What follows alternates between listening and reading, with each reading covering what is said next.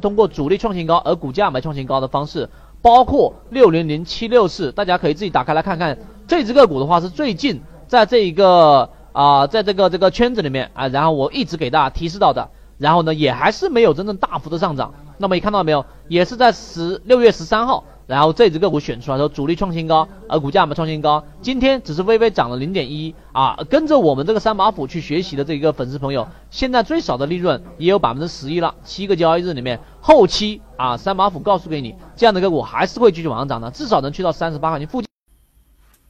刚才你看到的是历史以来的我们所提到中电广通的每一次的一小节的一个视频。在我们每一次提到中电广通的时候，我总听到这样的一种声音，说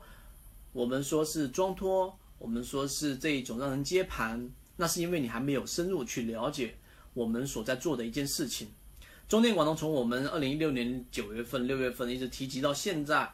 整体的涨幅都已经去到了百分之五十到百分之六十，百分之六十，这是比较保守的一种收益。最近我们再提到它，今天中电广通又拉了五个多点。而市场的每一次节奏，其实都在我们的每一次例行课里面都讲得特别清楚了。如果说你认真的去做一次验证，你会发现我们所提示的这一种可以抵仓的位置，我们所提示的需要等待的位置，我们所提到的中电广通或者类似的高控盘可以介入的位置，都是可以达到非常高的成功率的。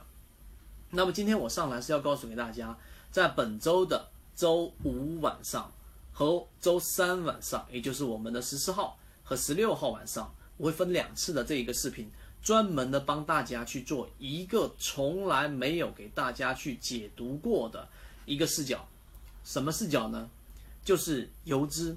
很多自营盘它最近已经做了很多的建仓，但是可能很多人不知道怎么样去捕捉游资。为什么我们说要用捕捉游资呢？因为游资是很多的自营盘，它既不是很大的资金，又不是很小子的资金，而他们呢又特别的去喜欢去做一些相对于真正的大资金来说的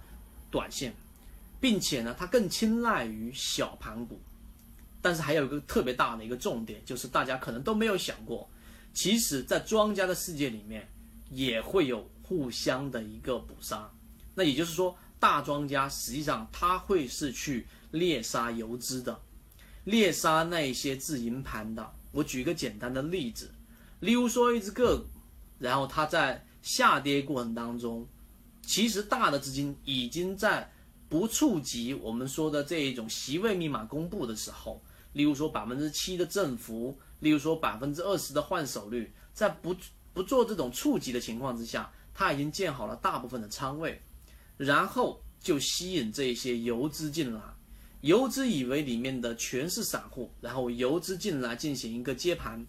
接盘过程当中不断的吸筹，不断的在自己的认识当中完成控盘。但是当这样的游资一旦展开拉升的时候，主力就可以顺利的出货了，而这个时候游资就是真正的我们说的被捕杀的猎象对象，实际上就是我们常说的那一句话。螳螂捕蝉，黄雀在后。这种盈利模式，由于它所涉及的内容不是正常的，我们说的交易者所能这一种触及的，所以我对于大家来说，只有一个简单的要求，就是如果说你对于刚才我说的这一种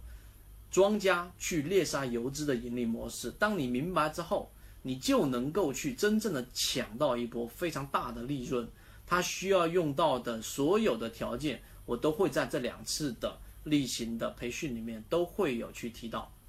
你需要做的事情是，如果刚才我讲的这一个盈利模式对你来说是感兴趣的，并且你认为在这个市场当中确实也存在着这样的一种操作的盈利模式，你感兴趣的，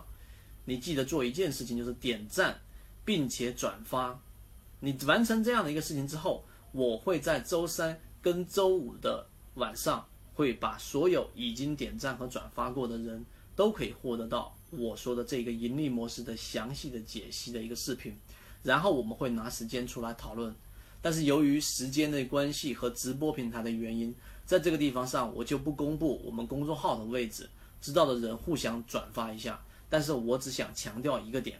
这一次我讲的这一种盈利模式，可能很多人在他交易的这一种生涯当中几乎没有碰到过，这也是仅有一次的一次机会。所以不管怎么样，你如果说真的想对这个盈利模式有所学习的话呢，点赞和转发，并且呢在下方多多留言就可以了。今天我就讲这么多，然后周三晚上跟周五晚上我会把这个视频所有给啊刚才我们说的在做了点赞和转发的人。最后我强调一下，由于直播平台的原因，在这个地方我就不公布我们公众号的具体位置了，知道的人互相转告一下或者直接私信我。好，再见。